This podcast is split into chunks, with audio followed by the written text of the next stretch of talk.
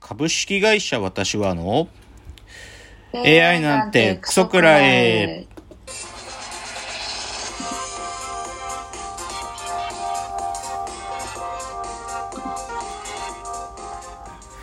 群馬が生んだ怪談時株式会社私は社長の竹之内です、サブカル研修生4代目アシスタントの深谷です。えーこの番組は大喜利 AI を開発する株式会社私は社長の竹之内が AI のことなんかを構いなしに大好きなサブカルチャーについてサブカルリテラシーの低い社員に丁寧にレクチャー。言い換えれば無理やり話し相手になってもらう番組です。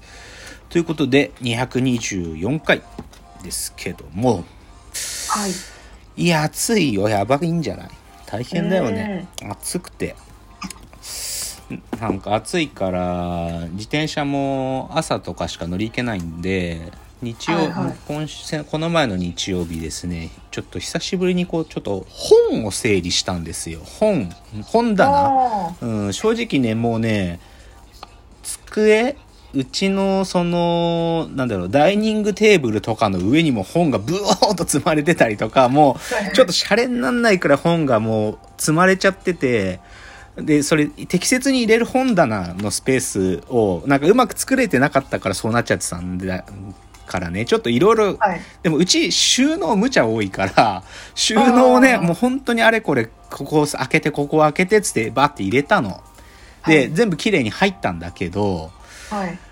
でも正直僕、蔵、蔵書多分、数えたことないけど、うん。1万ないと思うけど、数千はあるんだよ、この一つのマンションの部屋の中に。はい。絶対に数千は万はいかないぐらいなんだけどでもさ、一番本整理する時のストレスってはい。あの本ってこの辺りにあったなって記憶がなくなっちゃうことだね。うあん。なんかあの本、ああの本棚のこの辺に入れた、入れたでなとか、あの本にこのこと書いてあって、あその書いてあることって家の空間の中のここら辺にしまってあるっていうのがくっついてるのが大事だからさ。あ。うん。その記憶が一回ガラってなっちゃうのすっごい嫌で、だから一応その記憶が残るように残るようにまとめたりしてるんだけど、でももう正直今回の整理でかなりガラガラポンされちゃったかも。なんか。から昨日もちょっとひあの本、そう、ちょっとあの本使おうと思ってさ、その本、どこあったかなみたいなのさ、確かに Amazon で買ってて、持ってることは事実なんだけど、なんかそこから先の記憶でどこに入れたかがもうないのよ。で正直あさ、ー会社始めてから、会社の方も本棚ブワーって壁一面あるからさ、でそっちとこっちともう家の方とどこに行ったかなみたいなのも一から探すのむちゃくちゃストレスね。うん。いやーだからこれ僕正直引っ越しの時どうしようってちょっと思ってるなまあ少なくともあと2年で引っ越しが来るからさうん。でも全部持ってくっていうこともないはずで10年前もここの部屋引っ越してくる時結構売ったりしたんだよね。なんかしょうもない本。なんかその時のビジネス本みたいなゴミみたいな本。だけど理論系の本とかさ、文化系の本は売れないから絶対に、うん。だからどうしよっかなって。でしかもねその記憶がもう一回リセットされるのもすごいストレスだからで本片付けてる時に本がガラガラガラって落ちてくるのとかも超ストレスなのこれだから本ね久しぶりに整理したんだけどちょっと大変ですっていう感じかなうん。うん。じゃあちょっと今週のラジオエンタメライフ少しだけ。あのー忙しいんだけど、約束してた、あのね、歌舞伎を一緒に見に行ってくださった宮川聡先生という漫画家の先生が、竹野内さんは早くゲームのね、スイッチ、任天堂スイッチを買うべきだと。そして、ゼルダの伝説を竹野内さんはやるべき。もうね、なんか死の子言わずにや、やり、やりましょうっていう、すごい言われて、わかりました、宮川さん、僕は7月になったらやりますと言ってたわけ。で、はいはい7月もう入ってさ、やべやべ、そろそろだと思って、でも約束を破るわけにはいかないと思ったから、買ったのよ、スイ、ニンテンドスイッチ。うん。で、メルカリでね、1万5千円ぐらいで買えた。うん。うん、安いよね。ひ思ったより安い。だって、マジモノ買ったらさ、3万5千円とかしちゃうから、今の新品ってだから、ちょっと古いバージョンなんだけど、買って、でもね、驚いたね。任天堂スイッチってこんなにちっちゃいハードウェアっていうか筐体なんだと思って。すごいちっちゃい。ああのね、普通のテレビとかパソコンで使う何ギガとかが、なあ1テラぐらい入る外付けハードディスクとかあるじゃない？あれと同じぐらいのデカさね。それに一番驚いた。うん全部でこんなにちっちゃいの、なプレステ4とか5とかと比較しても段違いに小さいね。うんで、実際カチャってはめればテレビでもプレイできるだけど、その、なんていうの、要はちっちゃい iPad みたいなもんだからさ、ちっちゃはいい iPad みたいなのをガチャンとはめるか、取り出して、スマホみたいに持ち歩いてもできるのよ。うんうんでさ、その、やっぱ任天堂ってやっぱすげえんだなと思った。なんかそれがすごい。で、ゼルダの伝説はね、あの、ちょっと買って、本当にちょっとやりだしてるけど、はいややっぱね、みでもなんで宮川聡先生が僕にそう言ったかっていうとね、竹野内さんはね、前からゲームは時間ができて余裕がある人生のタイミングになったらもう一回やり出すって言ってるけど、そう言ってるうちにゲーム筋肉は衰え続けるんだから、あその時に出てるゲームをやれなくなっちゃうよって言われちゃうわけ。うん、なんかはい衰え、はいはい衰え切った状態で、その時のゲームにできるわけないんだから、だから、それを維持するためにも、いや、今やるしかないんだ。しかもこんなに面白いのが出てるんだからって言われて、で、やり出したんだよ、ゼルダを。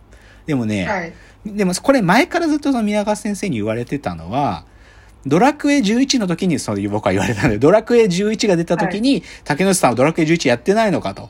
で、だからプレステ4買いなさいと。で、プレステ4買って僕はドラクエ11をやったわけ。で、ドラクエ11の後、前回のゼルダの伝説をやりなさいって言われたんだけど、うーん、でも宮川さん俺ゲーム筋肉が足りない。オープンワールドのゲームをやるにはゲーム筋肉足りないよって言ったから、そのためにプレステ4の上でできるエセオープンワールドゲームっぽいのやってたのよ。なんか。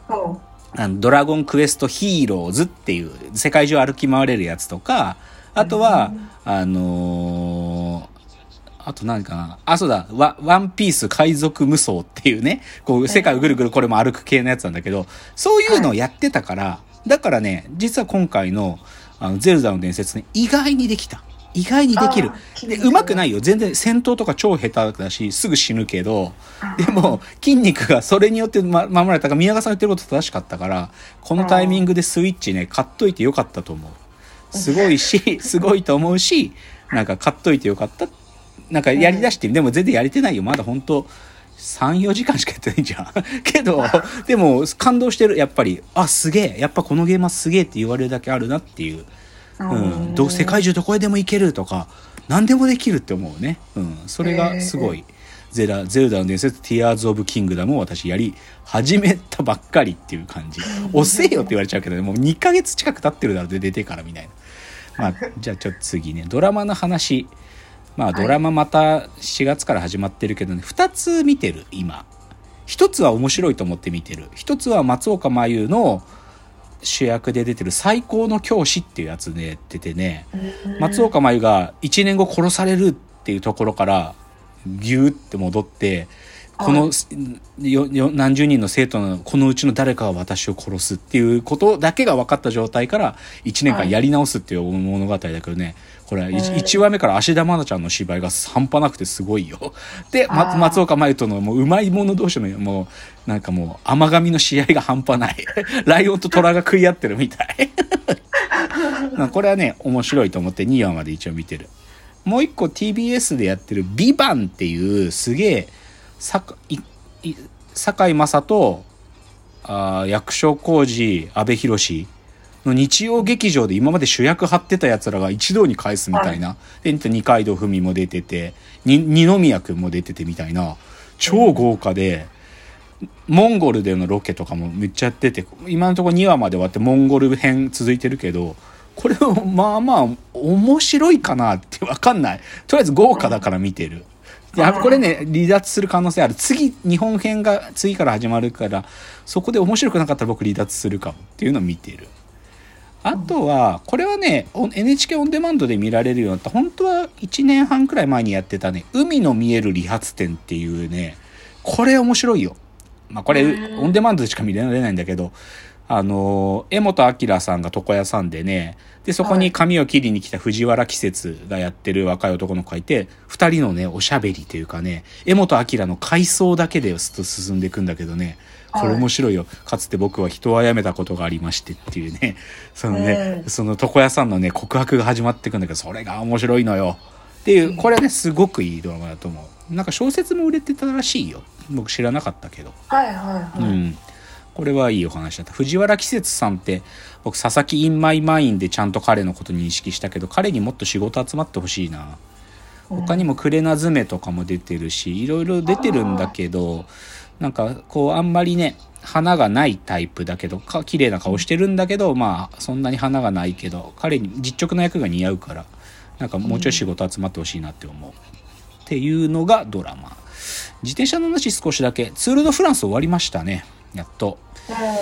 あの去年も優勝したヨナス・ビンゲゴー、まあ、デンマークのやつが2連覇、強かった、う。ん、強かった。シンプルに強かった。登るしやっぱりタイムトライアルもここまで強いってぐらい強かった。でライバルのポガチャルっていうやつがまあこいつが本当は絶対王者なんだけど明確にはい。10ステージ17だったかな。そこで明確にねこう崩れたねそこで勝負がついちゃう。ずーっとね17そのステージまではタイム差5秒ぐらいで2人がずーっといたのよ。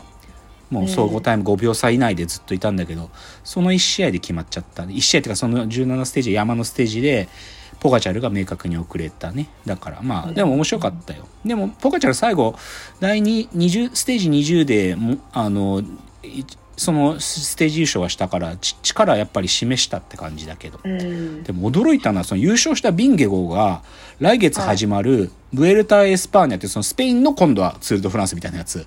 それ出るっつうのよ。ちょこれはちょっとすごいよ。そんな回復するかって思うけど。うん。やべ時間来ちゃった。まあでもツール・ド・フランス面白かったですよというお話でした。じゃあはい。次です